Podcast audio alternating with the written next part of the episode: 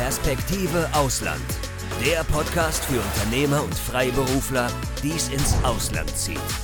Egal ob Steuerplanung, Auslandsfirmengründung oder Lifestyle-Fragen. Hier geht's jede Woche zur Sache.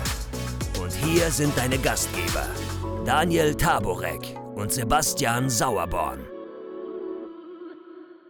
Ja, ähm, Spark ist natürlich jetzt hier was, ähm, was jetzt in den letzten Jahren äh, vermehrt ja auch, ich sage jetzt mal ein bisschen ein Modewort geworden ist ähm, und wo natürlich reges Interesse äh, besteht, wo es ja auch in der Öffentlichkeit äh, viele Erfolgsmeldungen, einige negative Meldungen gibt, ähm, wo auf jeden Fall also ähm, Mandanten sich interessieren, was ist ein Spark, äh, ist das was für mich, ähm, äh, kann man das machen, was sind die Vorteile, was sind die Nachteile. Äh, und insofern sind wir froh, dass wir jetzt heute äh, so einen ausgewiesenen Experten Sie ähm, hier haben, über mal das Thema zu sprechen. Wunderbar, war ein sehr schöner Einstieg. Dann erspart mir das jetzt nochmal. Aber vielleicht ähm, ist das jetzt der ideale Moment, Herr Nolde, dass Sie sich unseren Zuschauern und Zuhörern selbst vorstellen. Ja, also ich bin Stefan Naute, ursprünglich aus ähm, Lübeck, äh, nördlich nordöstlich von Hamburg. Äh, bin 1984 ausgewandert, habe 15 Jahre in der Türkei gelebt und gearbeitet. Äh, danach ähm, Jahre in Nordzypern, äh, wo ich als Managing Director einer Offshore-Bank gearbeitet habe.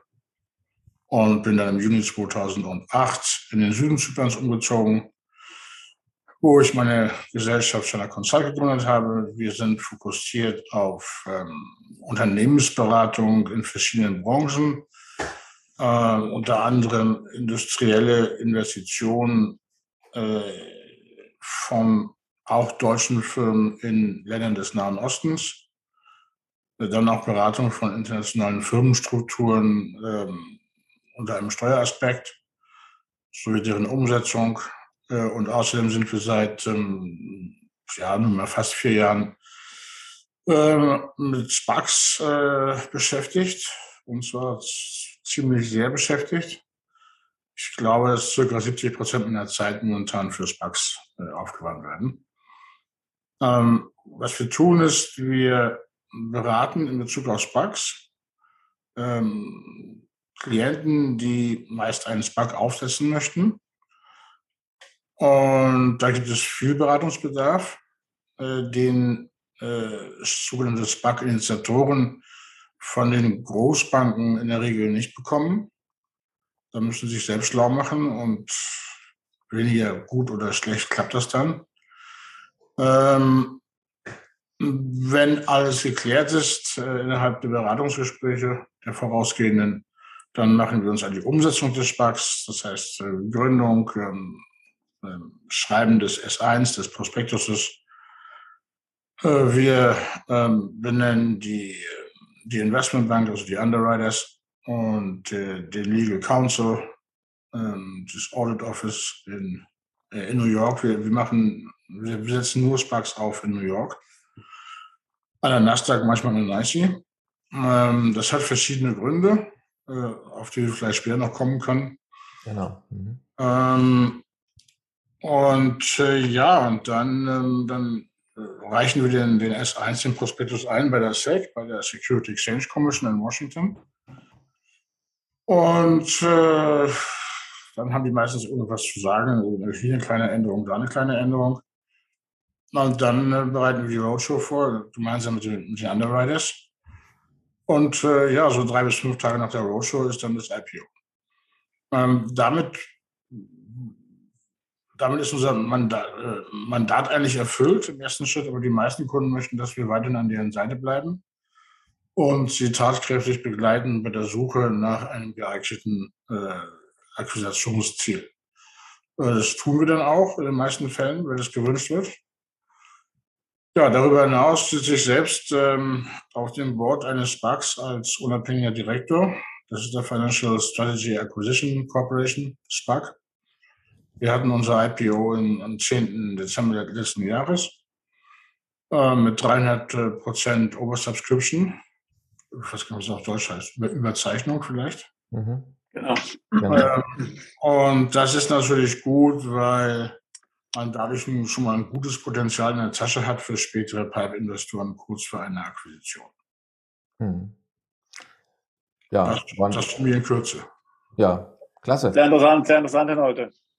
Sehr spannend. Ähm, jetzt ergeben sich natürlich eine ganze Menge Fragen, die wir jetzt, wie Sie selber schon gesagt haben, jetzt so nach und nach mal für unsere äh, Zuschauer und Zuhörer äh, dann auch klären wollen. Ähm, wie gesagt, zum Beispiel, wie funktionieren Spugs überhaupt? Wie, äh, was auch interessant ist, wie kam es überhaupt zu dem Trend und wie sehen Sie das als Experte? Hält der noch weiter an? Oder was, äh, wie geht es da in Zukunft weiter? Ähm, dann, wie funktioniert so ein Launch?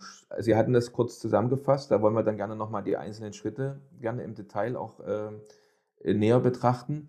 Und was gibt es für Risiken? Worauf muss man aufpassen? Man hat ja immer die, die Seite derjenigen, die den SPAC selber launchen und dann natürlich auch äh, die Seite derjenigen, die vielleicht investieren wollen.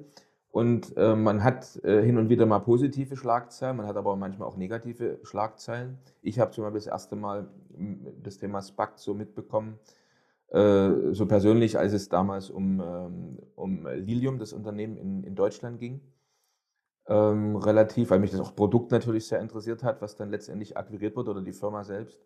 Äh, und negativ ging ja mitunter durch die Presse. Bis heute hat man das manchmal noch so als Bild in Presseartikeln da, Nikola mit seinem, mit seinem Truck. Ähm, aber das legen wir jetzt mal beiseite. Was, war daran negativ? Entschuldigung, ich unterbreche. Äh, ja, man hat da die negativ, äh, ich habe jetzt erst heute wieder so, eine, so einen Artikel gelesen, BaFin warnt vor Risiken bei SPACs und oben drüber hat man dann das Bild vom, äh, vom Nikola, weil er wohl angeblich seine, äh, angeblich die potenziellen Investoren getäuscht hat, weil man das, den LKW da auf den Berg hochgezogen hat und dann runterrollen lassen hat. Äh, da kann man lernen LKW ohne Motor, ja. kann man drüber denken, wie man will. Er hat ja auch niemand behauptet, dass da schon ein Motor drin wäre. Wenn ein Motor schon da wäre, warum hätte man dann das Kapital gebraucht? Ne? Aber wird halt äh, mitunter gerne von den sogenannten Reichsbedenkenträgern äh, so als, als Beispiel ran, äh, angeführt. Naja. Ja, also da haben Sie jetzt aber viele Fragen gestellt. Ja, ja, wir gehen die auch jetzt, die müssen jetzt nie alle in einem Satz beantworten, sondern wir gehen, das war jetzt mal so ein kleines Summary, wir gehen da jetzt so nach und nach mal an die, vielleicht an das Thema dran. Also äh, ich, ich fange fang mit dem letzten an, mit Nicola. Also, ähm, grundsätzlich gilt, wo immer ich, wo immer ich Geld für aus, Geld ausgebe, ich trage immer ein Risiko. Und selbst wenn ich auf dem Wochenmarkt fünf Kilo Äpfel kaufe, dann trage ich das Risiko, dass da fünf Äpfel mit Würmern drin sind. äh, also wer meint, und das ist natürlich in Deutschland sehr verbreitet, das weiß ich, ähm, risikolose Anlagen machen zu können oder äh, Anlagen mit geringem Risiko äh, tätigen zu können, der ist da meistens leider auf dem falschen Weg. Äh, das geht nicht. Ähm, es ist bezeichnend, dass in Deutsch, dass Deutschland das Land ist mit dem geringsten Anteil an Selbstständigen innerhalb der EU. Und damit meine ich jetzt nicht Kleinselbstständige, sondern Selbstständige, die eine Firma haben und leiden. Mhm. Äh, der Deutsche möchte seine Beamten mentalitätsmäßige Sicherheit und die finden sie halt nicht in irgendwelchen Investitionsmärkten. Äh, Im speziellen Fall von Nikola, äh, dass Nikola ein sehr negatives Beispiel sein würde für eine SPAC-Akquisition, das war von vornherein klar, sogar bevor sie, bevor der SPAC die gekauft hatte.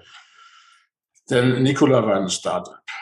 Und es war ein Startup, was noch nicht mal reif war zum Markteintritt. Und noch schlimmer, noch nicht mal ein Produkt hatte, ähm, was in einer absehbaren Zeit den Markt hätte vielleicht betreten können. Ähm, Nikola ist ein Laden mit 25, 26 Ingenieuren. Das sind gute Ingenieure. Und die haben sich zum Ziel gesetzt, einen E-Truck zu bauen, also einen elektrisch betriebenen LKW, Zugmaschine. Und äh, haben angefangen, eine spezielle Batterietechnik zu entwickeln und Technologie zu entwickeln, was notwendig ist, weil ein LKW ja äh, viel Kraft braucht. Und da waren sie auch gut drin. Was aber eben noch gar nicht vorhanden war, war ein Motor. Und ähm, ähm, das war halt ein Start-up ähm, auf einem erfolgreichen Weg. Und zwar in der Hälfte des Weges, den sie zu gehen haben, bis sie dann mal einen Markteintritt machen können.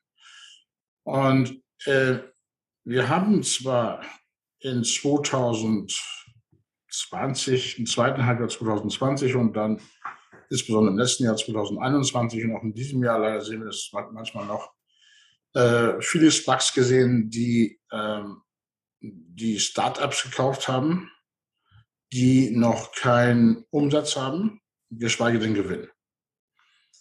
So, wenn Sie jetzt mal das vergleichen oder einen Blick werfen auf den Markt der, der Venture Capitalists oder Private Equity. Ähm, es gibt ja viele, die sich auf Startups fokussieren und es weiß im Allgemeinen jeder, dass acht von zehn Startups irgendwann eingestellt werden. Was bedeutet, dass natürlich alle Investitionen verschwunden sind, haben sich aufgelöst. Äh, genau das Gleiche ist es, wenn ein SPAC ein Startup kauft, welches sich weit entfernt befindet von irgendeinem Markteintritt und äh, insbesondere keinen Umsatz hat bisher. Und die IPO-Investoren, und das sind ist in der Regel große institutionelle Investoren, die möchten eines nicht, dass die, der Vorstand des SPACs mit dem Geld hinausmarschiert in die Welt und spekuliert. Und ähm, Startups ohne, ohne, ohne Umsatz zu akquirieren, ist eine reine, ist eine reine Spekulation. Mhm. So, aber leider gab es das ja häufig. Und der Grund dafür war, dass wir in 2020 äh, und auch im ersten Quartal 2021 einen sogenannten Hype hatten.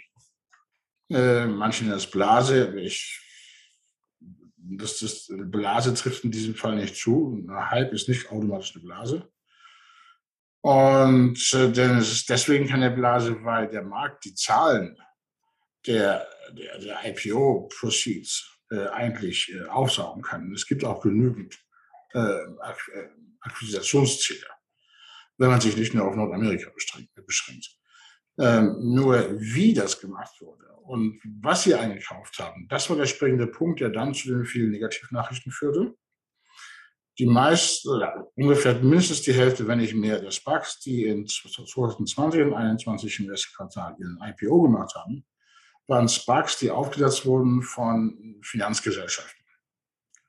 Also Asset Management Gesellschaften, also Fondsgesellschaften, Banken, also es gibt eine Bank, die hat acht oder neun Sparks aufgesetzt für sich selber. So, und als äh, Finanzdienstleister ähm, im weitesten Sinne besteht natürlich ein anderes Interesse äh, der SPAC-Initiatoren oder derjenigen, die ein SPAC launchen, als ein äh, als Industrielle, Leute, die aus, dem, aus der Geschäftswelt kommen, und sich in einem bestimmten Industriebereich auskennen äh, hätten. Für die, für die Financial Guys, also für die, für die Finanzdienstleister, ist das einzige Interesse durch geschicktes Manövrieren mhm. und möglichst viel Finanzingenieurs äh, Hin- und Herrechnerei, äh, viel Geld rauszuschlagen, ohne irgendein Interesse zu haben an dem, was der SPAC dann tatsächlich äh, kaufen wird.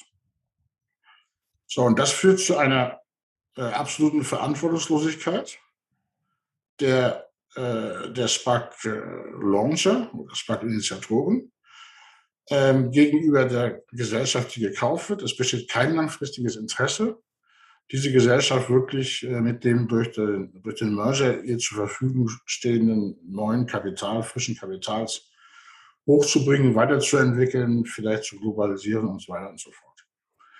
Äh, das erklärt auch, warum wir in den letzten, ja, nicht im gesamten 2022 und 2021 oder zumindest die letzten drei Quarter, äh, das ist Vierteljahre, äh, Jahres, nee, Vierteljahre, Quarter der von 2021 so viele ähm, SPACs haben, die ja keine SPACs mehr sind, sondern inzwischen gemerged haben und deren Aktien so in den Keller gegangen sind. Mhm äh, in einer bisher nie dagewesenen Form. Das ist aber völlig normal. Das ist nicht schön für die, die investiert haben. Äh, aber hätten sie mal besser nachgedacht. Also wenn ich äh, irgendwo investiere, wo mit meinem Geld offensichtlich spekuliert wird, weil etwas gekauft wurde oder werden soll, äh, was noch keinen Umsatz hat, dann kann ich mir selbst ausrechnen, vielleicht werden die Umsatz haben, vielleicht werden sie keinen Umsatz haben, vielleicht werden sie Gewinne haben, vielleicht werden sie keine Gewinne haben.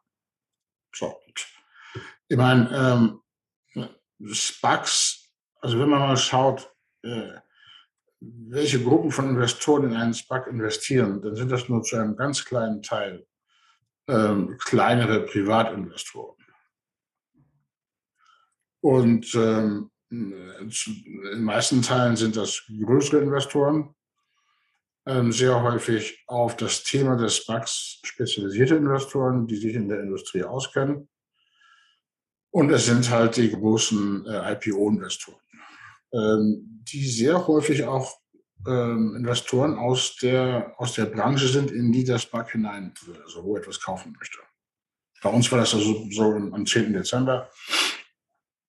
Ich glaube, 80 Prozent des, des IPO, der IPO-Proceeds circa kamen von, von, von ähm, Asset Management Firmen, die fast ausschließlich im Fintech-Bereich investieren und hochprofessionelle äh, Mannschaften haben äh, und uns gleich schon während der Roadshow angeboten haben, wenn wir irgendwelche Hilfe brauchen, äh, sollen uns melden. Mit Freude werden sie uns zur Seite stehen. So, und da sieht man dann gleich, das sind äh, IPO-Investoren, die an einer langfristigen, an einem langfristigen Engagement interessiert sind. Im Gegensatz zu irgendwelchen Finan bloßen Finanzdienstleistern, die nur schnelle Kohle machen möchten. Hm.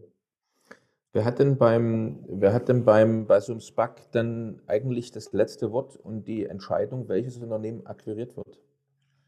Also jetzt vielleicht noch mal ganz kurz, äh, bevor wir, äh, sollten wir einmal noch für die Zuhörer und Zuschauer noch mal ganz klar so eine Art, äh, versuchen Sie doch mal bitte, Herr Nolde, mit so wenig wie möglich Worten noch mal das SPAC zu erklären, was es ist. Also das ganz mitzählen, mitzählen, wie viele Worte Sie jetzt brauchen. Mal gucken, ob Sie den Rekord brechen, so wenig wie möglich Worte. Also ein, ein SPAC ist eine Mantelgesellschaft, die zum Zeitpunkt ihres ähm, Börsengangs kein Geschäft hat, stattdessen eine Geschäftsidee hat oder eine Geschäftsstrategie hat, eine, eine Akquisitionsstrategie, äh, dann beim Börsengang äh, große Beträge von institutionellen Investoren einsammelt die dann auf einem Underkonto liegen. Und dann nach dem IPO macht äh, der Vorstand des SPACs sich an die Suche nach einem geeigneten Akquisitionsziel, verhandelt, einigt sich und muss dann den IPO-Investoren die geplante Akquisition zur Genehmigung vorlegen. Das ist ein SPAC. Und damit habe ich gleichzeitig die andere Frage beantwortet. Es sind letztendlich die IPO-Investoren, die das letzte Wort haben. Okay, also der wer stellt den Vorstand ein? Wer Äh. wer wählt den Vorstand? Äh, also der Vorstand wird wird bestückt von den SPAC-Initiatoren. Mhm. Äh, häufig sind das die Leute selbst, die den SPAC initiieren.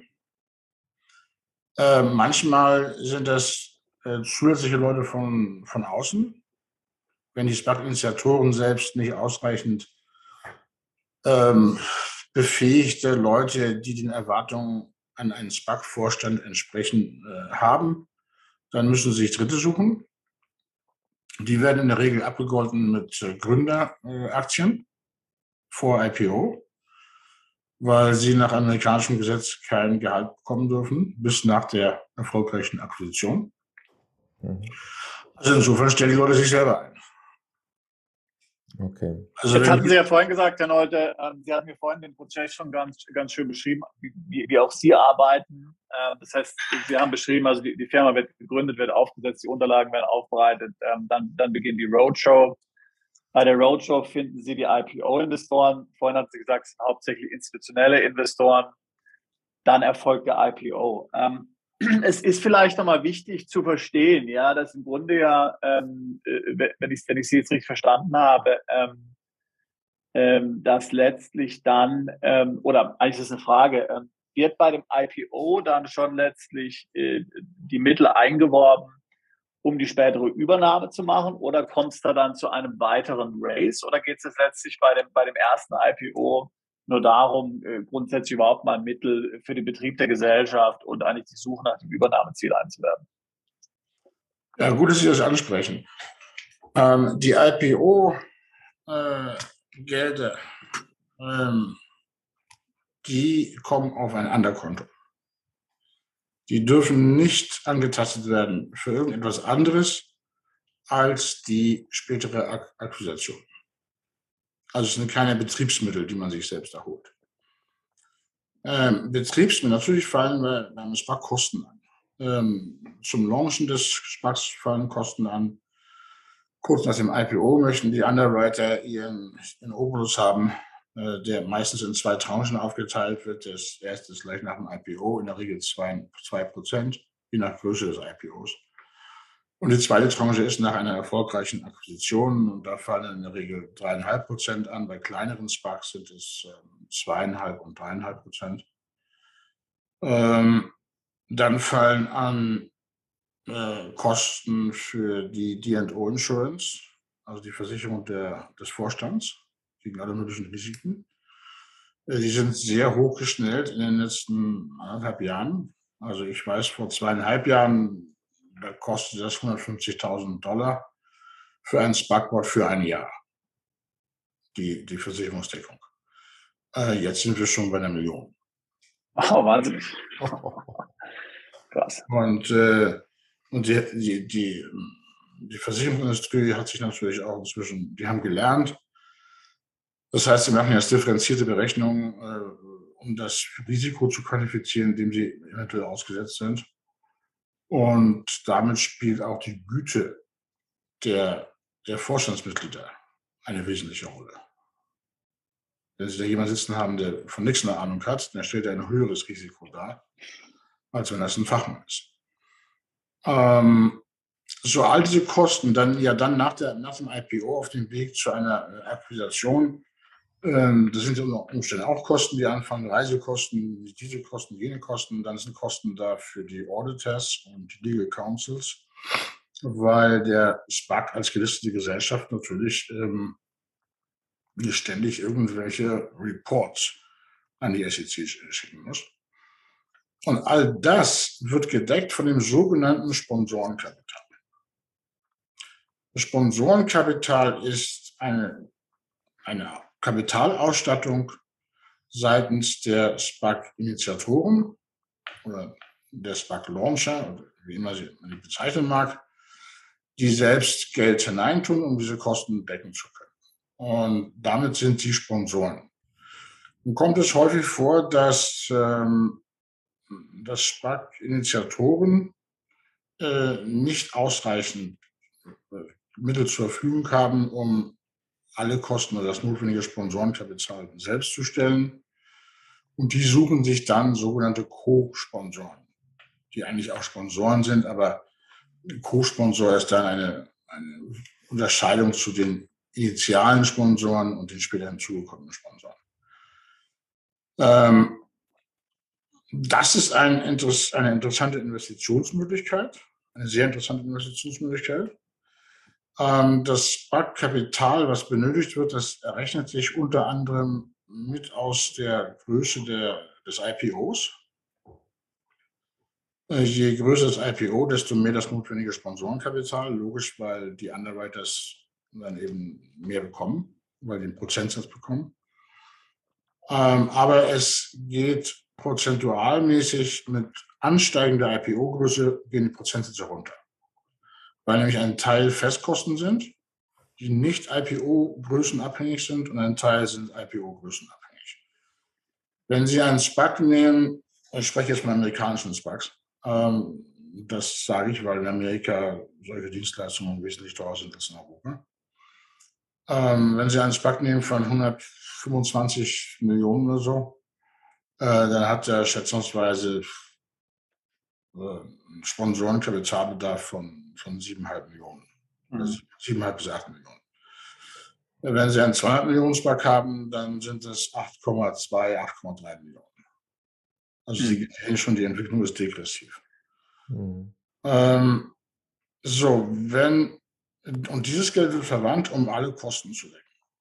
Ähm, die SPAC-Sponsoren und Co-Sponsoren, die erhalten in der Regel ähm, einen Ertrag von, äh, wir sagen one to three. Äh, das heißt also, für eine Million, die Sie einlegen, haben, werden Sie am Tage des IPOs ähm, Aktien erhalten im Werte von drei Millionen. Äh, plus äh, Warrants, das heißt Optionsscheine. Ähm, wie viel, das ist äh, in jedem Einzelfall verschieden. Das kann jeder SPAC oder jedes, alle SPAC-Initiatoren für sich entscheiden. Man muss sich natürlich am Markt orientieren, um interessant zu sein. Ähm, es gibt auch SPACs ohne Warrants. Äh, oder sind, da gibt es SPACs mit ähm, anteiligen Warrants, das heißt, ein Warrant ist eine halbe Aktie. Oder ein Warrant kann eine halbe Aktie kaufen, das heißt, man braucht zwei Warrants, um eine Aktie zu kaufen, später zu einem Vorzugspreis. Ähm, und die, der, der Multiplikationsfaktor, der ist auch verschieden. Es gibt auch SPACs, wo der, äh, der Sponsor ähm, das Vierfache dessen an Aktien erhält, was er hineingesteckt hat. Also eine Million hat er hineingesteckt und Aktien erhält er im Werte von vier Millionen. Die Aktien sind äh, restricted. Äh, die können also nicht verkauft werden, äh, können auch nicht beliehen werden oder sowas. Okay, also die Underwriters machen das schon mit den Beleihen, aber andere Banken würden das nicht machen. Ähm, die müssen gehalten werden bis zu einem bestimmten Zeitpunkt nach einer erfolgreichen Akquisition und Merger. Äh, das sind in der Regel zwischen sechs und zwölf Monate. Äh, es gibt auch Fälle, wo das 18 Monate sind oder sogar 24 Monate. Äh, und diese, dieser Zeitraum, wie lange nach dem Merger die Aktien gehalten werden sollen, ist festgelegt im Prospektus und ist eine der vielen kleinen Stellschrauben, um einen SPAC in den Augen von IPO-Investoren interessant zu machen. Weil der IPO-Investor sagt ihnen, hey, die Leute haben sich verpflichtet, 18 Monate lang nach dem, bis zu 18 Monate nach dem, äh, nach dem Merger äh, ihre Aktien zu behalten. Mit anderen Worten, die glauben fest daran, dass, dieses, dass dieser Vorstand das hinkriegt und eine gute Akquisition hinlegt. Hm. Das, das soll Vertrauen. Jetzt haben Sie schon was ganz Wichtiges angesprochen, das, das Thema Vertrauen und äh, haben dabei den Vorstand erwähnt. Also ist es wirklich so, dass der, die Erfolgskriterien eines, eines SPACs, äh, Sie haben gerade gesagt, es gibt also einige Dinge, die da im Prospektus drinstehen, äh, die Bedingungen, Stellschrauben, die man da bei dem Konzept beachten kann. Aber hängt es in erster Linie an den, auch an den Menschen, an den Personen, an den, an den äh, Experten, die man dort mit reinbringt? Oder was ist aus Ihrer Sicht so der Erfolgskiller oder auch das Erfolgskriterium? Ja, wie, wie immer der Mensch. Ich meine, wir, ich mir doch. wir, das Spark ist ja nicht eine Maschine, wo auf den Knopf drückt, dann funktioniert alles irgendwie und geht weiter ja. und realisiert sich. Sondern Spark ist ein Unternehmen, welches von einem Vorstand geleitet wird. Der Vorstand besteht aus Menschen, Mhm. Und es ist wie bei jeder kleinen oder großen Firma in England oder in Deutschland oder sonst wo. Äh, wenn Sie einen guten Vorstand haben, wenn Sie einen guten CEO haben, dann läuft der Laden gut. Und wenn die Leute nicht so gut sind, dann läuft er ein bisschen schlechter oder ganz schlechter. Genau, und ich glaube, das ist ja auch das Gleiche, wenn, ich würde jetzt sagen, grundsätzlich ja immer, wenn man, wenn man jetzt, sage ich mal, Investoren sucht, Kapital einwirbt, dann ist natürlich immer das Management, ähm, äh, hat natürlich eine ganz herausgehobene Funktion, ähm, um dann auch hier, ähm, äh, sagen wir mal, das Vertrauen äh, der Investoren dann äh, sich zu sichern dem Unternehmen. Ja, also ich glaube, das, das, ist, das ist generell, das ist generell äh, überall so. Ähm, ich habe noch mal eine Frage zu dem, zu dem Prozess, den Sie jetzt gerade eben ja hier beschrieben haben, hinsichtlich der Sponsoren und dann auch, wo das Sponsorengeld dann herkommt. Ähm, also das heißt, die Sponsoren sind ja im Grunde, würde man sagen, die Initiatoren oder die Gründer, die, die jedenfalls diese Idee haben, diesen, diesen, diesen Spark zu, la zu launchen mhm. ähm, und dann entsprechend dann Mittel zur Verfügung stellen. Ähm, äh, dann, dann ist also, dann kommt die Roadshow, dann kommt der IPO. Ähm, werden also in dem IPO letztlich schon alle Mittel geraced, äh, um dann später die Übernahme zu machen? Oder gibt es möglicherweise, und, und wie viele IPO ähm, Aktionäre gibt es normalerweise? Ist es eine Handvoll große institutionelle ähm, Anleger oder sind es auch, auch mehr als eine Handvoll? Wie muss ich das vorstellen? Ja, ähm, die Anzahl der IPO-Investoren schwankt in der Regel so zwischen fünf und zwölf. Okay. Also ein relativ überschaubarer Kreis, aber also das heißt, wir denken ja oft bei IPO so jetzt an, was weiß ich, Facebook oder so, Tausende, Zehntausende Aktionären. Also de definitiv nicht ein sehr kleiner, beschränkter Kreis. Was ja auch klar ist, Sie hatten ja vorhin gesagt, Sie machen eine Roadshow, fünf Tage später ist der IPO. Also ich meine, das ist ja alles äh, in, in, sehr kompakter Zeit, äh, wo das Ganze abläuft. Ja, das ist eben der Vorteil von Max, äh, um, um, etwas zu äh, ja, Akquisition zu realisieren und eine, eine gekaufte Gesellschaft auf diesem Weg an die Börse zu bringen durch eine Art von Reverse Merger dass man eben nicht ein klassisches IPO macht, wo dann unheimlich viel Geld ausgegeben wird auf dem Vorwege für Marketing und PR und wo man dann äh, ab dem Teil des IPOs eine unbestimmte Zeit wartet, bis man dann endlich die ersehnte Summe zusammenbekommen hat. Das kann man nicht wissen. Das sind dann kleinere Investoren, äh, private Investoren, die kaufen dann, weil sie die Geschichte toll finden oder kaufen nicht. Beim SPAC-IPO, da, das heißt zwar IPO, das heißt also Initial Public Offering, aber so public ist das nicht. Ähm, man muss übrigens, ähm, ich glaube, 400.000 ähm, private Investoren mit dabei haben. Das organisiert die, die, die Underwriter Bank, ähm, damit man sagen darf, es ist ein Public Offering. Das ist nur so ah, ja, interessant. Das ist eben Information am Rande. Aber ähm, äh, in Wirklichkeit wird das IPO-Kapital zur Verfügung gestellt von den, von den großen institutionellen IPO-Investoren, die in der Regel fünf bis zwölf sind in einem Spark-IPO und ähm, die äh, in der Regel von der Underwriter Bank bereits handverlesen wurden, um sie zur Roadshow einzuladen, weil die kennen natürlich jeden ihrer Investoren, deren Vorlieben oder No-Gos. Und äh, die ähm, die Investoren, die möchten sich dann in der Roadshow eigentlich nur noch davon, zu überzeugen, äh, davon überzeugen, dass das, was die, die Investmentbank gesagt hat, auch stimmt. Und sie möchten, die möchten Vibes spüren äh, zu diesen Leuten, die da das vorstellen, der CEO, CFO meistens. Und äh, die Roadshow ähm, besteht aus, je nachdem, wie viele äh, Investoren geplant sind, aus, äh, ja, ich würde mal sagen, drei bis, drei bis sieben One-to-One äh, Zoom-Meetings, äh, die jeweils Maximum eine, Viertel, äh, eine Dreiviertelstunde dauern.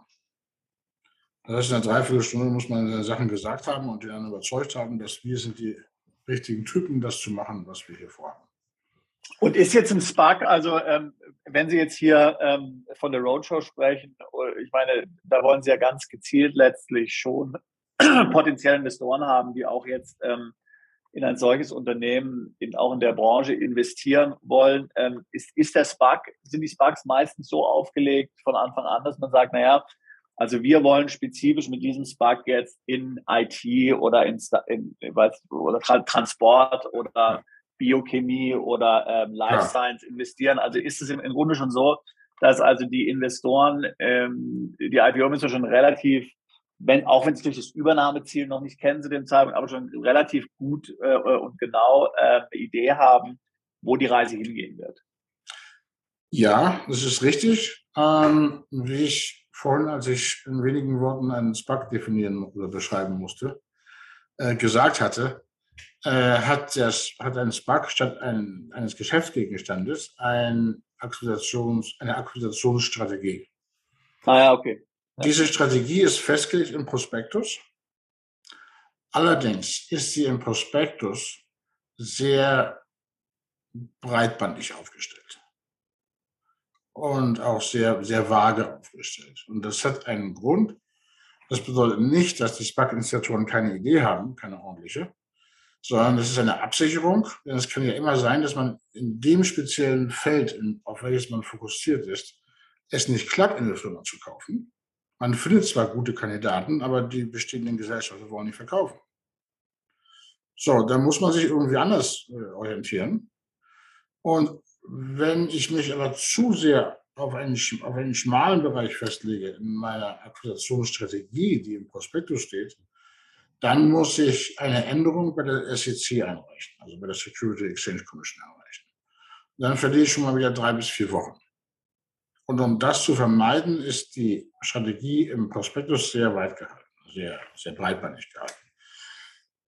Wenn es dann aber zur Roadshow kommt, da wollen dann natürlich die, die, die möglichen Investoren schon genauer wissen, was man dann vorhat. Und für die Roadshow hat man dann auch eine Präsentation äh, fertig, wo das äh, spezifischer dargestellt ist, was man vorhat, als es in der, im Prospektus steht. Mhm. Also, und da stellen die, also je nachdem, aus welcher Branche da kommt, da stellen die IPO-Investoren und die zukünftigen IPO-Investoren, die stellen auch ganz spezifische Fragen.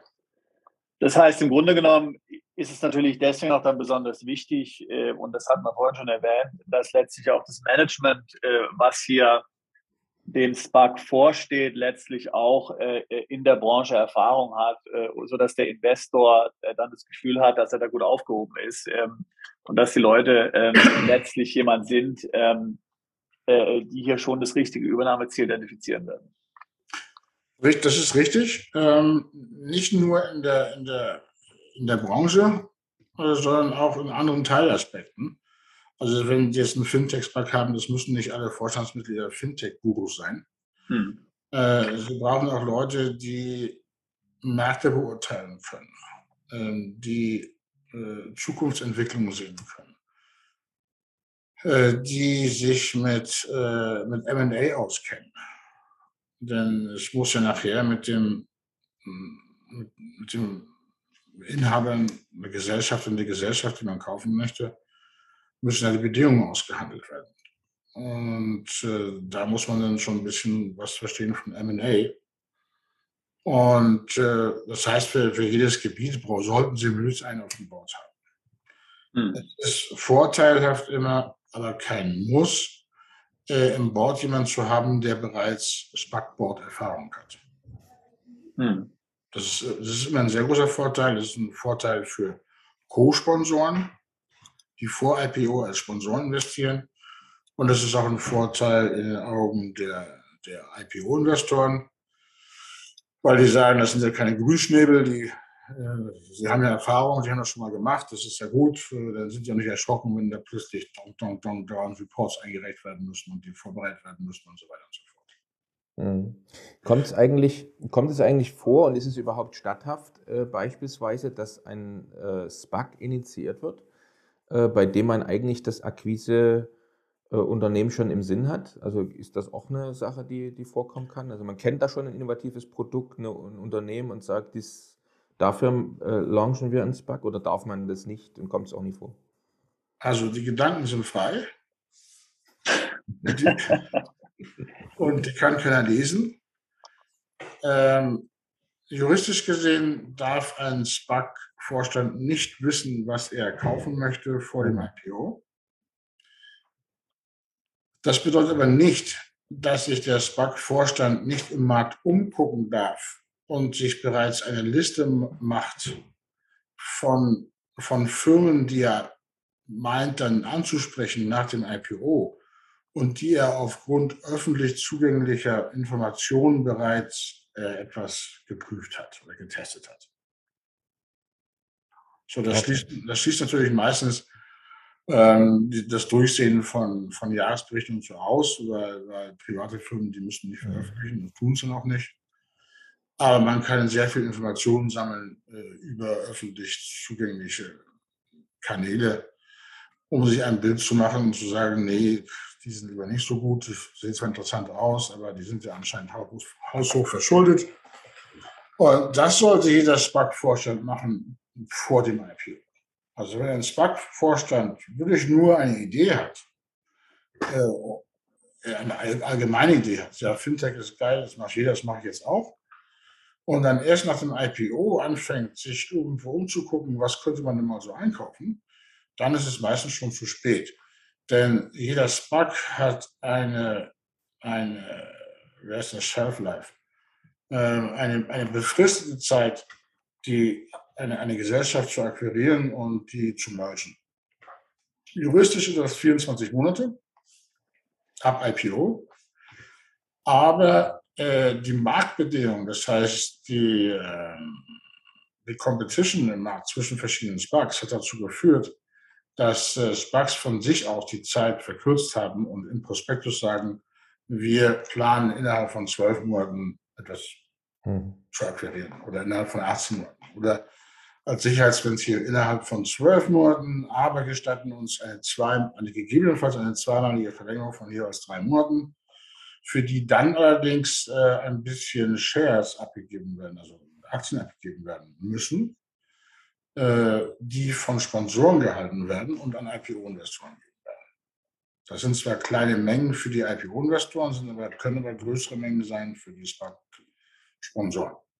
Hm weil die ja verhältnismäßig einen kleinen Anteil haben. Jetzt die zwölf Monate, von denen Sie gesprochen haben und, und, und basierend auf Ihrer Erfahrung, ähm, äh, ist, es, ist es realistisch? Äh, wird es schon ganz schön knapp? Ähm, oder ist es, ist es komfortabel? Man ist in der Regel schon nach sechs Monaten äh, mit der Übernahme fertig. Ähm, oder ist es richtig viel Arbeit, richtig viel Stress, äh, ähm, wo man dann richtig mal ran muss hier für zwölf Monate als, als Vorstand dieses Banks? Also da ich ja selbst Direktor bin bei dem FSCSC SPAC, der am 10. Dezember vor drei Monaten sein IPO hatte, ich kann sagen, es ist viel Arbeit und viel Stress. Hm. Und äh, wir sehen, wir haben eine ganze Reihe von SPACs gesehen in den vergangenen anderthalb Jahren, die nach sechs Monaten bereits ihre äh, Akquisition äh, durchgeführt hatten. Äh, hm. in diesen Fall, Fällen war es immer so, dass von vornherein gewusst war, was gekauft werden soll. Aber es darf nicht öffentlich werden. Aber ohne, ohne dass das vorher entschieden ist, schafft man es nicht in sechs Monaten. Das ist unmöglich. Ah ja, verstanden. Äh, es, es gibt, es gibt, ähm, ja, und das, das ist häufig bei solchen SPACs gewesen, wo die SPAC-Sponsoren oder die SPAC-Initiatoren ähm, Leute waren, die irgendeine Gesellschaft besitzen, die dann gekauft werden soll vom SPAC. Oder die indirekt involviert sind. Oder Strommänner ähm, es ist möglich, dass äh, ein SPAC eine Gesellschaft kauft, in der die Sponsoren bereits ein Interesse haben, sprich Gesellschafter sind. Es ist möglich, ähm, entgegen der häufigen Meinung, dass es nicht möglich sei. Es muss nur im Prospektus klar und deutlich genannt werden, dass diese Möglichkeit auch besteht oder bestehen könnte, dass eben die äh, Leute, die die Sponsoren sind, äh, es muss sowieso im Prospektus aufgeführt werden, in welchen Gesellschaften alle Leute im Vorstand äh, irgendein Interesse haben. Das steht immer drin. Ja. Und dann steht, wenn das der Fall sein sollte, eben auch drin, dass äh, auch eine Gesellschaft gekauft werden darf, in denen eines, eines oder mehrere der Vorstandsmitglieder ein Interesse haben. In diesem Fall ähm, muss das oder Vorstandsmitglied oder die Vorstandsmitglieder, die äh, ein Interesse haben an der Firma der Gesellschaft, die das verkaufen soll, sich bei der Abstimmung der Stimme enthalten. Also knifflig würde es, wenn man jetzt fünf Leute im Board hat, im Vorstand hat, die alle Gesellschafter sind bei der Gesellschaft, die man kaufen soll, dann müssen sich alle enthalten, dann geht der Deal nicht mehr. Hm. Hm. Genau, also es muss natürlich, ich meine, das ist, das ist jetzt eine, eine Binsenweisheit, was ich jetzt sage, aber ich meine, das muss nochmal, das muss sich jedem klar sein, also der Vorstand einer Aktiengesellschaft oder eines SPACs, ähm, der arbeitet natürlich für die Gesellschaft, für die Aktionäre, für die Investoren. Und, äh, darf, und, und der Prospekt ist ja letztlich da, um hier die Investoren äh, über potenzielle Risiken äh, zu, de, zu dem Investment aufzuklären. Äh, und, und insofern ähm, muss ein entsprechender Interessenkonflikt natürlich von vornherein ausgeräumt werden. Ähm, und wie gesagt, also, wie Sie schon gesagt haben, möglicherweise ist ja das Unternehmen wo jetzt der Sponsor äh, beteiligt ist oder was ihm gehört, ein interessantes Übernahmeziel, aber es muss entsprechend dann eben äh, erklärt werden, sodass die Investoren von vornherein wissen, auf was sie sich einlassen äh, und dort nicht letztlich dann überrascht werden, negativ. Und das ist ja auch entsprechend dann, weil Sie jetzt von USA sprechen, äh, muss man ja sagen, dort auch ähm, durch die SEC sehr empfindlich geahndet und auch strafrechtlich verfolgt, ähm, wenn man hier sich nicht korrekt verhält. Das ist richtig. Also da muss da, darf man nicht auf die leichte Schulter nehmen, will ich sagen, diese Transparenzvorschriften, äh, ähm, äh, die hier, äh, die es gibt. Das ist richtig. Die SEC ist, ähm, äh, sehr strikt. Und was auch noch dazu kommt in Amerika, da ist ähm, Klagen ja fast ein Volkssport. Hm. Und äh, es gibt Fälle, wo die SEC, SEC nichts sagt, aber dann irgendwelche findigen Anwälte naja, und dann alles durchstöbern und schauen, ob irgendwo äh, was vergessen wurde, was falsch gemacht wurde. Und dann zur anderen Seite hingehen und den, den eine Klage vorschlagen äh, gegen den SPAC-Vorstand, weil das und das nicht offengelegt wurde von ich weiß nicht was. Und äh, ja, die, die, die, für die Anwälte ist das ein Businessmodell. Und das möchte man natürlich auch nicht. Hm. So, man hat also zwei zwei Sachen, an die man sich halten muss. Das sind natürlich die Vorschriften, die von der SEC kontrolliert werden. Aber man möchte natürlich dann auch nicht das Risiko eingehen, dass man plötzlich eine Klage reinbekommt von so einem Berufskläger. Mhm. Also jetzt, wenn man jetzt also, äh, wenn man jetzt also das Übernahmeziel identifiziert hat, äh, letztlich, ähm, ich, ich würde sagen, oder mein, mein Verständnis ist wahrscheinlich, dass man dann mit denen verhandelt, man würde die Kondition, äh, Konditionen für, für eine mögliche Übernahme verhandeln. Und wenn das soweit alles geklärt ist, würde es letztlich dann den Gesellschaftern vorgelegt werden zur Abstimmung, äh, ob, ob, diese Übernahme stattfinden soll oder nicht. Äh, ist das korrekt? Das ist korrekt. Okay, und dann würde letztlich dann die, die Mittel, die ja auf dem Underkonto äh, dort letztlich zurückgehalten wurden, die Mittel aus dem IPO, ähm, dann verwendet werden, um hier die ähm, die Gesellschaft, also das Zielobjekt zu übernehmen. Ähm, und in dem Moment würden dann letztlich auch die Investoren, Sponsoren äh, dann weitere Shares dann äh, bekommen, gemäß den Warrants, äh, die, sie am Anf die sie am Anfang zugeteilt bekommen haben. Jein. Das hängt vom, vom Aktienpreis ab. Hm. Lassen Sie mich was sagen zur, zur äh, Akquirierung und, ähm, und, und zum Merger. Ja. Also, ähm, da wir Deutsch sprechen und wahrscheinlich mit einem deutschen Interview mehr Deutsche äh, ansprechen, möchte ich sagen, dass es sich bei der Akquirierung durch SPACs nicht um etwas handelt wie die Akquirierung durch sogenannte Heuschrecken. Ja. Denn in fast allen Fällen sind die verkaufenden Gesellschafter, also die Gesellschafter der Gesellschaft, die akquiriert wird und hineingemischt wird ins BAC, nach dem Merger Mehrteilsan, äh, das ist Mehrheitsanteilseigner der gelisteten Gesellschaft. Weil, ah, ja, interessant, interessant, ja. Hm. Äh, und damit ist es kein, kein Heuschreckenfraß oder, oder sowas. Hm. Ähm, ein SPAC kauft in der Regel eine Gesellschaft zu einem Wert des drei bis fünf oder sechsfachen der IPO-Erträge oder IPO-Erlöse, die auf Underkonto liegen. Hm. Sprich, wenn ich einen 100 Millionen IPO-SPAC habe, dann kauft in der Regel eine Gesellschaft im Wert von 300 bis 500 oder 600 Millionen Dollar. Hm. Wie kann ich was für 500 Millionen Dollar kaufen, wenn ich noch 100 Millionen habe? Äh, ja, dann bringe ich, dann emittiere ich neue Aktien, gelistete Aktien, also öffentliche Aktien, die dann äh, in einen Aktientausch fließen mit den Aktien der Gesellschaft, die gekauft wird. Und äh, aufgrund dieser Tatsache sind dann die verkaufenden Gesellschaften die Mehrheitsanteilseigner äh, des SPACs nach dem, also ist ja kein SPAC mehr, also der gelisteten Gesellschaft nach dem Merger. Das ist wichtig, ähm, wichtig zu wissen. Mhm. Ähm, vorhin hatten Sie auch noch gefragt, ob beim IPO die, das gesamte notwendige, die gesamten notwendigen Mittel eingesammelt werden, um die Akquirierung zu realisieren. Das hängt vom Einzelfall ab. Ähm, wenn das Geld, was man auf Underkonto hat, vom also die IPO-Proceeds nicht ausreichen, dann ähm, kann man sich sogenannte Pipe-Investoren dazu holen. Das sind Private Investors in Public Equity.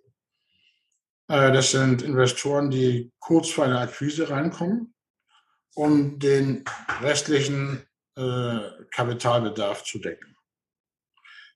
Äh, in der Regel ist es so, dass eine Gesellschaft, die von einem SPAC gekauft werden möchte oder soll, äh, sich von dieser Akquirierung und dem Merger mit dem, mit dem SPAC verspricht, ähm, an frisches Kapital zu kommen. Und dieses frische Kapital, das kommt natürlich dann aus den IPO-Proceeds. Oder aber aus den, den Mitteln von Pipe-Investoren, falls nicht genügend IPO-Proceeds da sind. Die verkaufenden Gesellschafter, die stehen in einem kleinen Dilemma, äh, wenn sie verkaufen und sich überlegen, was möchte ich dafür haben.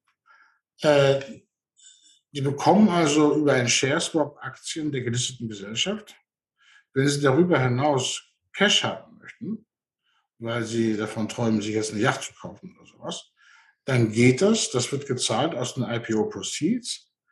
Aber, aber da steht für das Funding nach dem Merger weniger Geld zur Verfügung, weil eben an die verkaufenden Gesellschaft etwas ausgezahlt wird.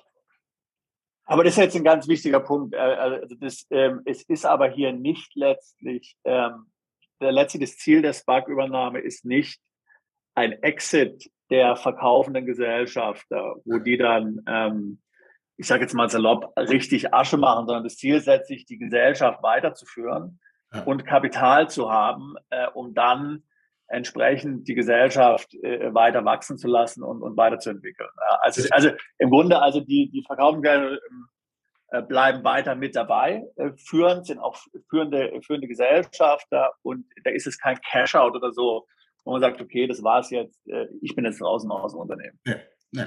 Ist es nicht. Auch, auch der, also in den meisten Fällen geht der Vorstand des gekauften Unternehmens über in, in das dann gemerged Unternehmen, weil das natürlich die Leute sind, die die Ahnung haben, die die Expertise haben, die Erfahrung haben. Und nicht die, die SPAC-Vorstandsmitglieder, die auf anderen Gebieten ihre, ihre, ihre Erfahrung haben. Interessant. Äh, ähm, wir werden öfter angesprochen von, von ähm, von Private Equity Funds und so weiter, ähm, die mit dem, was sie, mit dem Ziel, was Sie gerade sagten, äh, daran denken, vielleicht eine Firma, bei der Sie so und so viele Anteile halten, an die Börse zu bringen über einen Spark-Merger. Äh, das funktioniert aber nicht, weil die ja eben weiterhin Anteile als eigene werden, bleiben werden. Es geht aber als Zwischenschritt. Und das sehen wir bei, bei großen Investmentfirmen, die im großen Stil engagiert sind und ihre Anteile, die dann vielleicht 600 Millionen Dollar wert sind, äh, nicht so ohne weiteres am Markt verkauft bekommen, weil innerhalb der von ihnen erwünschten Zeit nicht genügend Käufer vorhanden sind oder zu sein scheinen, äh, die, die als Private, also als Privatinvestor auftreten würden. Die sehen das dann gerne, wenn die Gesellschaften, in der sie engagiert sind, investiert sind, äh, über einen SPAC an die Börse gebracht wird weil die dann nämlich ähm, notierte Aktien halten werden. Nach, nach, der, nach der Akquirierung und dem Merger. Und notierte Aktien zu verkaufen ist viel einfacher als nicht notierte Aktien zu verkaufen. Die kann man allgemein am Markt verkaufen. Äh, über die Börse. Und gerade in Amerika, wo die Finanzmärkte riesig sind, ähm, ist das in der Regel kein, kein Problem zu verkaufen. Ich habe Was ist denn jetzt eine, für, kleine Nach Entschuldigung, ja, mach nur deine. Eine kleine Nachfrage nur. Äh, ich vergiss deine Frage bitte nicht. ähm, äh, ich muss nochmal nachfragen. Also diesem, äh, der Entscheidung, welches Unternehmen jetzt gekauft wird. Ähm, ich habe es vorhin so verstanden, dass die Vorstände letztendlich ja. äh, das entscheiden. Ich möchte nur gerne nochmal nachfragen. Das heißt, die Investoren selber äh, haben da gar kein Mitspracherecht? Also müssen die auch zustimmen, wenn jetzt zum Beispiel der Vorstand sagt. Welche, welche man die IPO-Investoren oder die Sponsoren? Äh, die IPO-Investoren. Na, die können es genehmigen oder ablehnen. Die können es genehmigen. Also ein Risiko, wenn man jetzt so sieht, also könnte es jetzt, oder ist es Ihnen schon mal passiert zum Beispiel, dass jetzt der, der Vorstand da einen Kandidaten empfiehlt und vielleicht nochmal einen Kandidaten empfiehlt und die IPO-Investoren immer sagen, nee, wollen wir nie und dann ist die Zeit vorbei. Nee. Ähm, also nicht. Nein. Ähm, früher gab es dieses Szenario. Ähm, heute ist das so gut wie ausgestorben, dieses Szenario, weil die IPO-Investoren sich, ähm, ja, wenn ich so sagen darf, kundenfreundlicher verhalten. Ähm, früher, wenn, wenn die IPO-Investoren Nein sagen oder einer, denn es müssen ja nicht alle gleichzeitig Nein sagen. Es kann sein, dass zwei Nein sagen und fünf Ja sagen. Mhm. Die, die Nein sagen, die holen, die nehmen dann ihr Kapital wieder raus. Die müssen ausgezahlt werden. Okay. Äh, die anderen sind dann immer noch da und haben Ja gesagt. Ähm, heute ist es so, dass die, äh, früher war es so, dass sie Nein sagten und äh, ihr Kapital rausgeholt haben. Heute ist es meistens so, dass sie Ja sagen, aber ihr Kapital rausholen, wenn sie, weil sie, da sie, da sie eigentlich Nein sagen wollten, aber es nicht tun, um den SPAC-Fortlauf nicht zu behindern. Mhm. So, und äh, von dieser Redemption, äh, also die, das, das ins IPO eingezahlte Kapital wieder rauszunehmen, äh, ergibt sich natürlich eine Situation, wo das BAC dann nicht mehr das ursprüngliche äh, Kapital zur Verfügung hat, um die Akquisition zu realisieren, die, Akquir die Akquirierung zu realisieren. Dann muss mit dem, Akquise, mit dem Akquirierungsziel neu verhandelt werden oder man muss Pipe-Investoren finden, die da wieder aufstocken. Das ist also statthaft, dass man nachträglich noch neue Investoren. Ja, das sind die berühmten Pipe-Investoren. Mhm.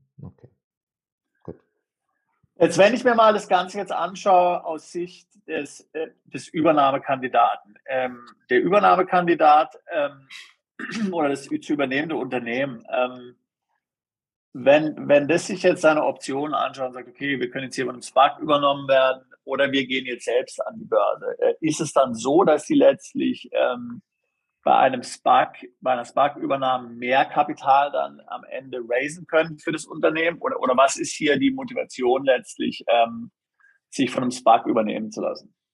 Ja, ob das mehr sind oder sein könnten oder nicht, das kann ich nicht beurteilen, weil mehr ja ein, ein, ein vergleichendes Wort ist und ich kenne die andere Größe nicht. Hm. Äh, das kann ich nicht sagen. Ähm, wenn, das kann ich wirklich nicht sagen. Das hängt davon ab, was der Einzelne vorhat.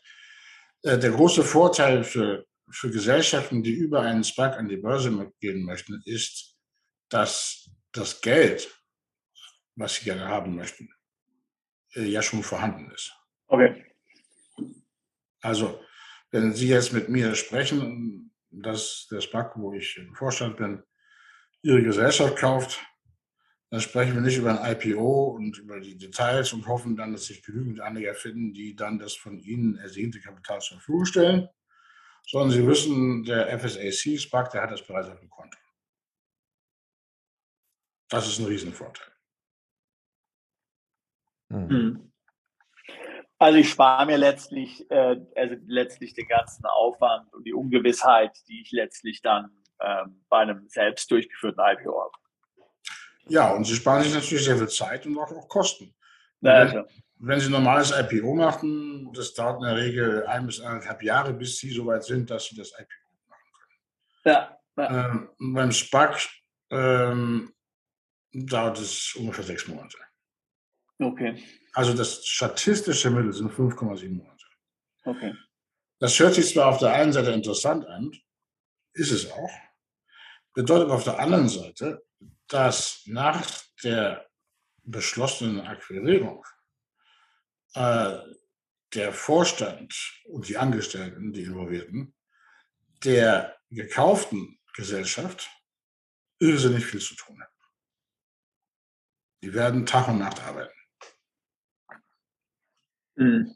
Weil die müssen ihr Reporting-System, die müssen ihre Buchhaltung, alles umstellen auf das jeweilige Recht. Das ist in diesem Fall amerikanisches Recht. Das wäre aber auch in Europa nicht sehr viel anders. Wenn Sie jetzt äh, in Amsterdam listen, zum Beispiel in SPAC, und er kauft eine dänische Firma. Äh, auch da gibt es genügend äh, zu tun, dass die dänische Firma dann ausreichend aufgestellt ist, um an die Börse gehen zu können, in Bezug auf Financial Reporting und so weiter. Sie müssen ähm, äh, alle möglichen Standards erfüllen, die an der Börse eben erfüllt werden müssen. Und inklusive Compliance und so weiter und so fort. Alles Dinge, an die sie vorher gar nicht gedacht hatten und wo keine Hand nachgekriegt hatte, weil sie ein privates Unternehmen waren. So, also ja, es, man spart sehr viel Zeit. Man muss dann dafür umso mehr arbeiten, weil man nur so kurze Zeit hat. Äh, man spart die, die Firma, die dann akquiriert wird und auf diesem Weg an, äh, äh, an die Börse geht, die spart auch Geld, weil nämlich ein Teil der anfallenden IPO-Kosten insgesamt ja bereits gezahlt wurde vom SPAC. Also insgesamt sind, äh, ist es nicht billiger, über einen SPAC äh, gelistet zu werden, als Gesamtpaket. Es ist nur so, dass die Gesamtkosten aufgeteilt werden, ein Teil, den der SPAC bezahlt und ein Teil, den die Firma bezahlt. Mhm. Macht Sinn, ja. Und ähm, ja, also da muss dann äh, gesehen werden, wie viel möchte, wie viel Kapital möchte die Firma haben, also wie viel Funding möchten sie haben durch den, durch den Merger. Wofür? Dann werden natürlich Pläne für gemacht. Das heißt, es müssen Businesspläne da sein, die hieb- und stichfest sind. Es müssen, müssen ähm, äh, Financial Projections da sein und so weiter, auch Outlook da sein. Und dann haben wir festgestellt, ja, wir brauchen jetzt 50 Millionen. So, und dann strukturiert man das so, dass da 50 Millionen noch übrig bleiben. Im Anders SPAC hat ja 125 Millionen IPO, dann sind nach 50 Millionen noch 75 Millionen übrig. Äh, ein Teil davon geht weg für Kosten, für, den, für, den, für die Akquirierung und den Merger. Das ist also ziemlich teuer. Und ein anderer Teil wird dann vielleicht ausgezahlt an die verkaufenden Gesellschafter oder man sagt sich, hey, wir könnten statt 50 Millionen lieber 70 Millionen machen. Ähm, mehr Geld halt nie, dann kann man besser klotzen das muss im Einzelfall dann besprochen und, und ausgehandelt werden. Hm. Und jetzt hatten Sie gesagt, äh, die meisten Unternehmen gehen dann doch lieber an den, also in die, in die USA und hatten aber gerade trotzdem schon mal Amsterdam erwähnt. Also gibt es jetzt aus Ihrer Sicht irgendwelche Gründe, die doch vielleicht für den europäischen Markt sprechen, vielleicht in bestimmten Branchen oder sollte man generell den US-amerikanischen oder die US-amerikanische Börse als Ziel haben für das Launch in SPACs? Also, wenn Sie mich fragen, Amerika. Ähm, industrierelevante äh, Aspekte oder Gründe gibt es nicht. Denn äh, ein in Amerika gelisteter SPAC kann weltweit irgendwas akquirieren. Man kann auch in Europa, in Deutschland oder in China oder Singapur ich weiß nicht, wo Südafrika was kaufen. Insofern ist es nicht relevant, äh, dass man sagt, ja, das wäre besser, den in Amsterdam oder Frankfurt zu listen, weil er ja was in Deutschland kaufen soll oder Belgien oder wo auch immer. Äh, das ist egal. Ähm, in Deutschland, äh, in Europa sind die, ähm, die Kosten etwas günstiger als in Amerika. Das ist ein Vorteil. Aber ob der Vorteil andere Nachteile aufwiegt, ist ein großes Fragezeichen. In Amerika haben sie äh, SPAC-spezifische Regularien. In Europa haben sie die gar nicht oder kaum. Ähm, England hat welche gemacht im letzten Jahr im Oktober. Äh, das, ist aber genau, alles, ja. das ist aber alles sehr, sehr halbherzig. Mhm. Und, ähm, und ändert ähm, eigentlich nicht viel. Für kleinere Sparks sowieso nicht. Denn die haben diesen 100 Millionen Threshold drin, also diese, die Schwelle. Das heißt, die ganzen angenehmeren Regulierungen, die es jetzt gibt, die gelten nur für Sparks ab 100 Millionen Pound. Und kleinere, die haben die alten Regulierungen und die sagen unter anderem aus, dass äh, während der Akquirierung und des Mergers der Aktienhandel aussetzen muss. Und das ist aus ähm, aus Börsen, aus der Sicht von börsenrelevanten Financial Mechanics kann das ziemlich tödlich sein. Denn gerade die Zeit der Akquirierung des Mergers sind eine Zeit, äh, die ein hohes Potenzial hat, dass der, Aktien hoch, äh, der Aktienkurs hoch mhm. durch eben einen guten und vorteilhaften Acquisition Merger. Mhm. Und das geht in England nicht, äh, weil just zu dieser Zeit nicht gehandelt wird. Mhm. Und wenn das dann alles durch ist und man wieder handeln darf, dann ist vielleicht das Momentum zum Teil verpufft. Mhm. Aber so. jetzt die Investoren, die jetzt dort einsteigen würden, direkt zu dem Zeitpunkt, das wären dann die sogenannten Pipe-Investoren, wenn Sie gesprochen haben, ja? Die, die nach, nach dem IPO einsteigen, ja. Ja, also wenn Sie jetzt sagen, sozusagen die Verhandlungen sind am Laufen, in Europa, Sie hat ja vorhin gesagt, in London muss dann die, muss dann die Aktienhandel ausgesetzt werden. Ähm, Ähm, und ähm, aber in den USA ist, ist das nicht der Fall. Äh, aber das heißt, die Investoren, die da noch dazukommen, äh, würden jetzt hier, ähm, das wären dann so die Pipe-Investoren, wenn Sie vorhin gesprochen haben. Ja. Weil ich die, also ich, ich denke mal, dass die äh, die IPO-Investoren ja wahrscheinlich nicht mit den Aktien handeln dürfen oder wollen, ja, dann äh, zu, zu, einem späteren Zeitpunkt. Oder, oder tun die das, oder ist das? Äh, Nein, das, also, also technisch sind das bis zum Abschluss des Mergers ähm, sind und, und auch späterhin, je nachdem, wie lange die IPO-Investoren drinbleiben oder, oder eine Redemption machen, also rausgehen, sind das in der Regel diese kleine Anzahl, kleine Anzahl von in Amerika 400.000 Investoren, Privatinvestoren, die dann plötzlich riesiges Interesse zeigen. Ah, okay. So, die sind aber, das sind aber die Königsmacher, wie man im Deutschen so schön mhm. gesagt. Das war nur so eine kleine Gruppe, aber die hat plötzlich einen riesigen Hunger, weil das so eine ganz geile, äh, ein ganz geiler Merger ist. Und das, und deren Demand, also deren Nachfrage treibt den Aktienkurs hoch. Und, äh, äh, und das hat natürlich dann einen Vorteil für alle Involvierten. Und da kommen wir, Sie sprachen vorhin von den, von den Warrants. Da kommen wir zum Beispiel auf die Warrants äh, automatisch. Die Rollen sind Optionsscheine, die, die einlösbar sind, ähm, wenn in der Regel die Aktie auf 11,5 Dollar hoch ist. Vorher nicht. Und die eingelöst werden müssen, wenn die Aktie auf 18 Dollar hoch ist. Mhm. So, das heißt, ähm, wann die Warrants äh, eingelöst werden, wenn man mit diesen Warrants, mit diesen Optionsscheinen dann eine Aktie kauft oder Aktien kauft, das äh, hängt von dem Börsenpreis der Aktie ab. Wenn die Aktie ständig unter 11,5 Dollar bleibt, dann sind letztendlich die Warrants nichts wert. Mhm. Und die Warrants haben eine, eine, eine Laufzeit von fünf Jahren ab IPO. Mhm. So, und bei all den SPACs, die leichtsinnig äh, spekuliert haben und äh, Pre-Market Startups gekauft haben und wo die Aktie jetzt bei 3,50 steht oder so, äh, runter vom ursprünglichen Ausgabepreis von 10 Dollar, äh, da kommt es wahrscheinlich nie zu mehr als 11,5 Dollar, sodass sich die Warrants lohnen würden. Hm. Interessant.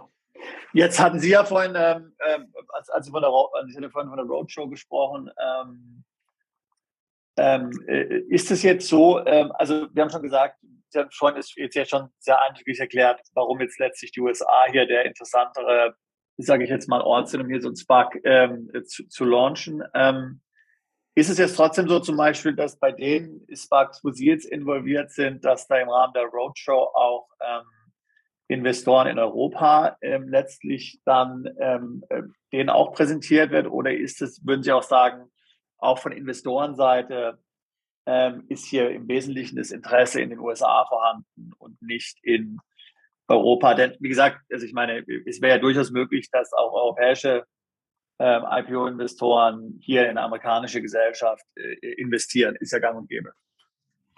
Ja, also es gibt ähm, IPO-Investoren auch aus Europa. Aber die, der, der Anteil amerikanischer IPO-Investoren ist natürlich ungleich höher, weil einfach der amerikanische Finanzmarkt ungleich größer ist. Klar. Aber es gibt durchaus welche in Europa. Ähm, sehr häufig sind das Pension, Pensionsfonds, weil die armen Kerle ja in fast nichts investieren dürfen. Sie sind ja gebunden an Staatsanleihen zu, ich weiß nicht, 70 Prozent oder sowas zum Beispiel. Und in den Staatsanleihen, wie wir alle wissen, macht man kein Geld mehr, sondern zahlt drauf. Das heißt, äh, manche Pensionsfonds, die können kaum noch ihre eigenen Kosten tragen. Und mit dem kleinen Anteil an, an frei verfügbarer oder frei entscheidbarer äh, Investition oder Anlage versuchen die dann natürlich möglichst viel Ertrag zu erwirtschaften. Und da eignet sich dann ein SPAC unter Umständen gut für. Ja. Deswegen investieren die gerne in SPACs. Aber das Große ist südamerikanische IPO-Industrie. Eine Sache, die ich noch sagen, zur europäischen Sparks, die Sie ja eben ansprachen. Ähm, das Problem, was wir in Europa sehen, ähm, mit in Europa, also das, das Problem, das wir mit in Europa gelisteten SPACs sehen, ist ein eventueller Wunsch, Aktien im größeren Rahmen zu verkaufen, irgendwann nach, einer Erfolg, nach einem erfolgreichen Merger. Äh, die europäischen Finanzmärkte sind sehr klein. Und wenn ich nicht genügend Käufer finde, dann kann ich meine Aktien nicht verkaufen. Und wir sprechen da natürlich von den Aktien, die gehalten werden von IPO-Investoren aber vielleicht auch von Aktien, die gehalten werden von den Gesellschaftern, die früher Gesellschafter der Gesellschaft waren, die akquiriert wurde. Und sich nach zwei Jahren sagen, hey, das lief doch super gut. Jetzt haben wir das Doppelte, was wir vorhatten. Jetzt verkaufen wir 50 Prozent unserer Aktien, die wir haben. Hm. So, finden Sie dafür die Käufer an den europäischen Märkten? Eher nicht. Und wir haben bisher noch kein solches Beispiel. Das heißt, von all den SPACs, die in Europa gelistet wurden, äh, ist noch keiner so äh, mature, also so weit fortgeschritten, dass wir jetzt auf einem zeitlichen Level angekommen sind, wo einer der Investoren oder mehrere Investoren, die wesentliche äh, Aktien halten in diesem ehemaligen SPAC, gelisteten Gesellschaft, größere Mengen verkaufen möchten. Soweit sind die europäischen Sparkassen nicht. Das sind alle sehr, sehr jung. Und äh, da sehen wir ernsthafte Probleme. Und bevor wir da nicht den Markt gesehen haben, werden, können wir niemandem empfehlen, in Europa zu listen. Weil es geht ja nicht nur ums Listen. Ist das Listen billig? Ist es teuer? Ist es einfach? Ist es schwierig? Äh, IPO-Investoren, die kriegt man immer zusammen. Ähm, das sind ja nicht die Fragen, sondern die Frage ist eigentlich eine langfristige Frage. Insbesondere auch für die, für die großen IPO-Investoren. Wenn Sie jetzt amerikanische IPO-Investoren, die in europäische SPACs investieren haben, und sich anschauen, was haben die äh, in europäischen SPAC investiert im Vergleich zu der insgesamt verwalteten Menge an Geld, dann ist es nicht ein Peanuts, das ist ein halber Peanuts höchstens. So, da sagen sie, okay, das machen wir mal, mal schauen, was da rauskommt. Also ist schon ein sehr amerikanisches Thema. Also in, in jeder Hinsicht, dieses Thema Spark ist sehr amerikanisch. Außer wenn, Sie hatten ja schon gesagt, die Übernahmeziele sind ja möglicherweise nicht in den USA, aber so, sagen wir mal, das Ganze drumherum ist schon sehr amerikanisch geprägt natürlich. Umso interessanter, dass Sie jetzt dort als, äh, als Deutscher natürlich dann hier ähm, diese, die, diese Experte in, in, dem, in dem Bereich geworden sind. Da sind Sie ja sicherlich ähm, einer der ganz wenigen Europäer, die da so führend ähm, äh, mit dabei sind, oder? Ja, das sehe ich auch so. Ganz, ganz, ganz wenige. Also ich, ähm, ich komme aus keiner Unternehmerfamilie, aber ich hatte schon immer einen, einen, einen unternehmerischen Geist in mir, der schon am Ende der, der Mittelstufe auf, auf dem Gymnasium äh, mich hat irgendwelche Geschäfte machen lassen. Und ähm, ja, und gerade bei SPACs, was mich da sehr interessiert, ist die, die, die Verquickung von, von Investition und Unternehmertum. Mhm. Wenn Sie als SPAC äh, Sponsor oder auch als, sogar als SPAC Co-Sponsor, der also im zweiten Schritt dazu kommt oder vor IPO, investieren, dann ist das ja eigentlich eine unternehmerische Investition. Es ist keine Investitionen direkt an, in die Finanzmärkte. Ja. Äh, das ist das, was die IPO-Investoren machen. Mhm. Für die Sponsoren ist es eine unternehmerische Investition, äh, die in diesem Falle von SPACs wesentlich auf dem Können und der Erwartung äh, des, des Boards liegt, des Vorstands liegt, weil die das umsetzen. Und deswegen ist es für Co-Sponsoren wichtig, die erwägen, vielleicht als Co-Sponsor zu investieren, auf jeden Fall mit Vertretern des Backboards zu sprechen, des Vorstandes, äh, möglichst mit dem CEO oder dem CFO oder beiden oder so. Ähm, um, weil die ja eigentlich an dieser äh, unternehmerischen, an diesem unternehmerischen Projekt teilnehmen. Sind ja Mitunternehmer, sind ja Mitaktionäre. Und äh, wenn sie größere Co-Sponsoren haben, ähm, die also mehrere Millionen investieren. Nehmen wir an, SPAC braucht ähm, 10 Millionen Sponsoring-Kapital. Die Initiatoren bringen zwei oder drei auf und suchen dann noch andere in der Höhe von sieben bis acht und finden dann einen, der fünf Millionen bringt. Und dieser eine Million, der, der fünf Millionen bringt, dieser eine, der sagt, ich möchte aber auf dem Board sitzen. Das ist in der Regel machbar. Äh, sollte auch Sinn machen aus Sicht der, der IPO-Investoren. Ähm, wenn ich einen Fintech-Spack habe und das ist der, der größte Gemüsegroßhändler Deutschlands mit auf dem Board, dann sieht das ein bisschen komisch aus. Auch wenn, er, auch wenn er viel Geld reingetan hat. Äh, aber wenn das passt, dann, dann kann er gerne auch auf dem Board sitzen und nimmt an den unternehmerischen Entscheidungen teil. Mhm. Und das ist eben, das ist in Deutschland, was ich auch eingangs sagte. Also in Deutschland gibt es nicht so viel Unternehmergeist. Äh, was ich sehr schade finde, weil eben dieses überzogene Sicherheitsdenken vorherrscht. Ähm, und da es so wenig Unternehmergeist gibt, gibt es in Deutschland auch nicht so viele Leute, die interessiert sind, in, als Sponsor in einen Spark zu investieren. Mhm. Wenn, wenn jetzt jemand, äh, nehmen wir mal an, äh, ein Zuschauer, Zuhörer äh, findet das jetzt interessant und er sagt, ich würde jetzt gerne Co-Sponsor sein eines SPACs. Äh, Gibt es denn da so ähm, Plattformen, Seiten, wo man potenzielle äh, SPACs findet? Nee. Nee. Gibt's nicht. Das ist so, wenn, wenn, Sie, wenn Sie beide möchten ein neues Geschäft aufmachen, irgendwie im Zusammenhang mit dem, was Sie bisher tun, und treffen sich äh, zu Hause oder in der Kneipe oder ich weiß nicht wo und sinnieren und diskutieren über dieses neue Geschäft.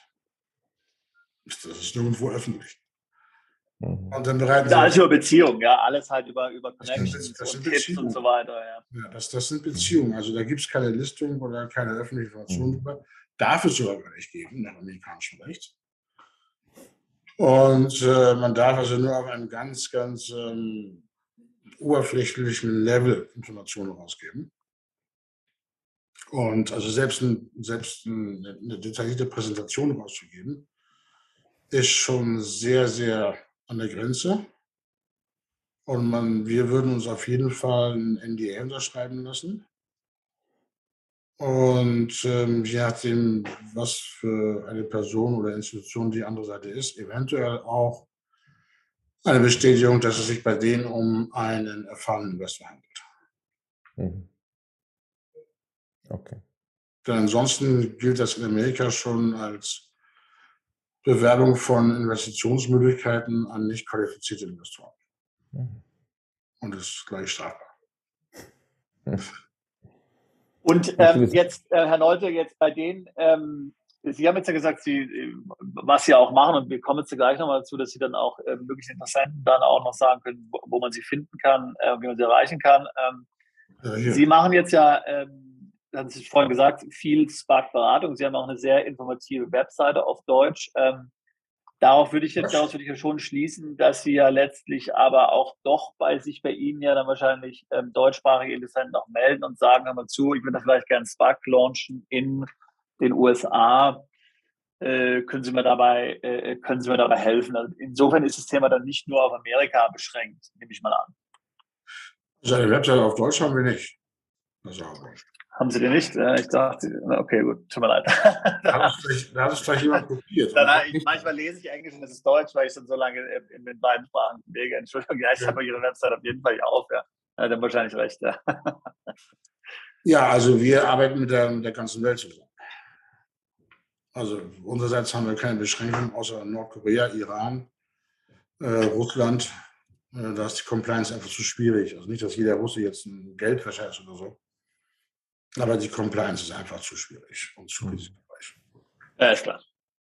Und ähm, ja, Deutsche sind gerne willkommen. Also Sie können uns gerne kontaktieren. Wir haben momentan zwei Sparks, für die wir noch Kohlen-Sponsoren ähm, annehmen könnten würden. Hm, vielleicht den nächsten, den nächsten dritten, das muss sich jetzt zeigen. Darüber kann man dann sprechen.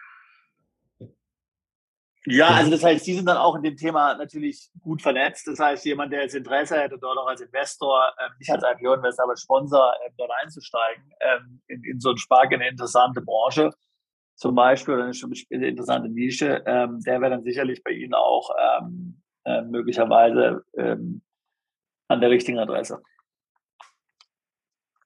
Möglicherweise, ja.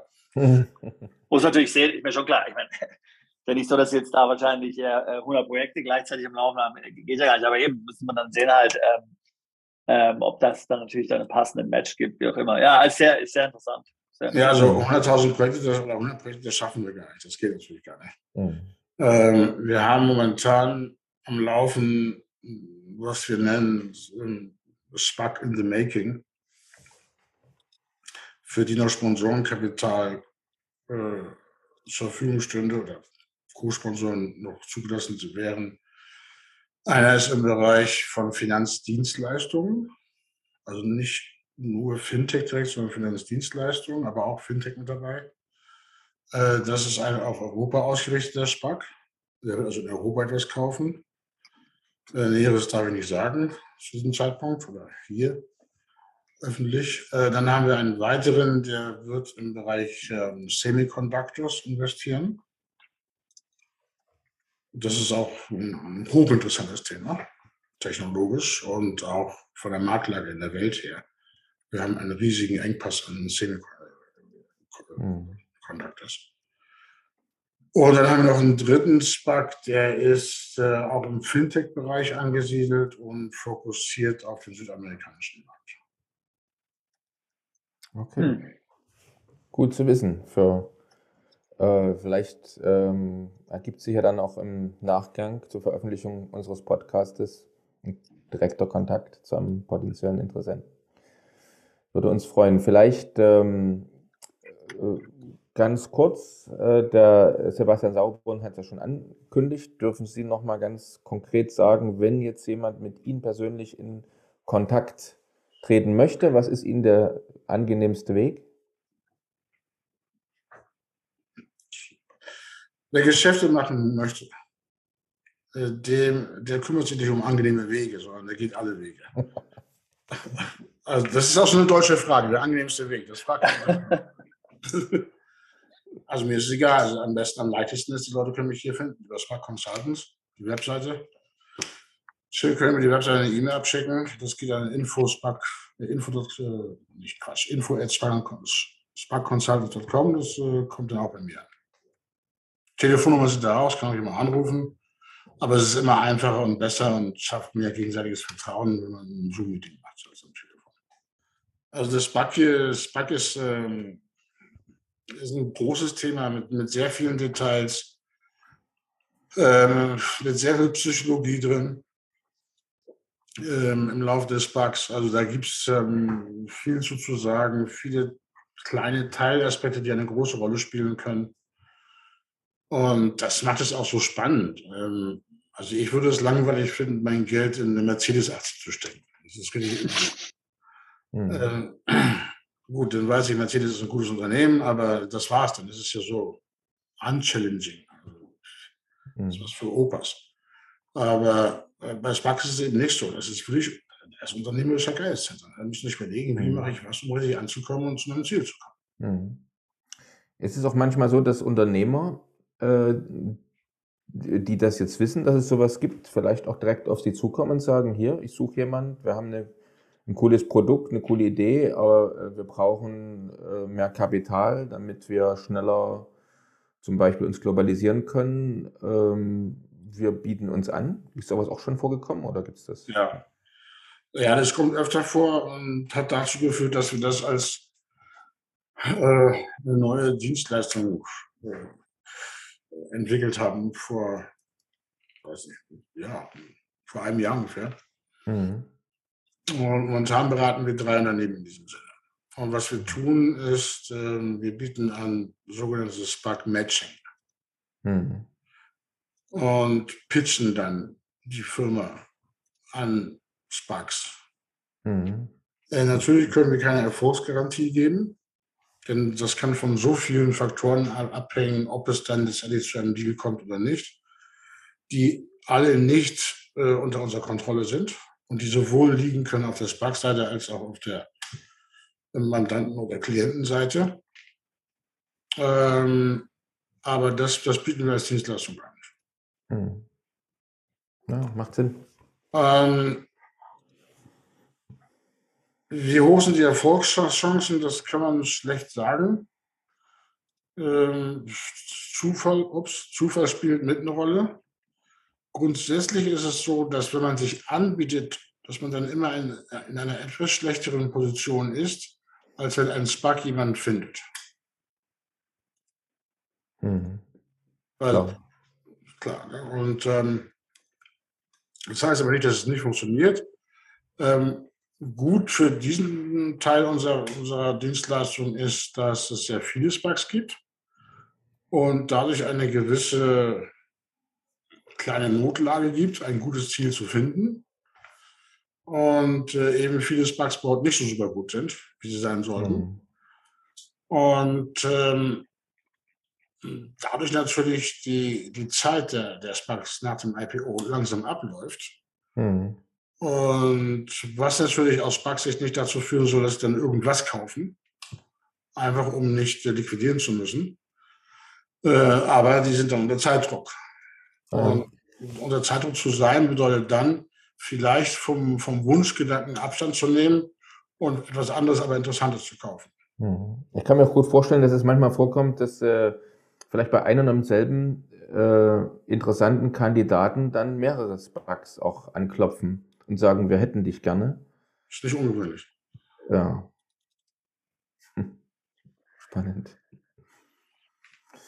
Ja, das ist ein aktiver, spannender Markt und deswegen, ich kann das nur mal wieder betonen, das ist ein unternehmerisches äh, hm. Projekt oder, oder, Unterfangen oder wie auch immer. Das ist hm.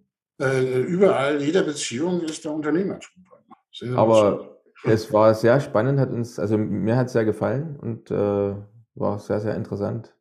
Wenn Sie irgendwann anders andere Fragen haben diesbezüglich, melden Sie sich jederzeit gerne. Darauf kann man wirklich halt zurück, ja. Genau, ja, das klingt sehr interessant. Mir macht das Thema Spark sehr viel Spaß, wie Sie sicherlich gesehen haben. Und Weil man merkt, dass Sie in dem Thema drinstecken. Und, das ja, ist und deswegen spreche ich auch. Ja, Leute, vielen Dank. Vielen Dank für Ihre Zeit. Tschüss. Danke, gern. Ciao, ciao. Ciao, ciao. Bis zur nächsten Folge von Perspektive Ausland, der Podcast für alle Unternehmer, die es ins Ausland ziehen. Übrigens, wenn ihr keins unserer interessanten Videos mehr verpassen wollt, dann klickt doch jetzt gleich auf den Abonnieren-Button und auf die Glocke. Auch über Kommentare, Fragen oder einen Daumen hoch freuen wir uns sehr.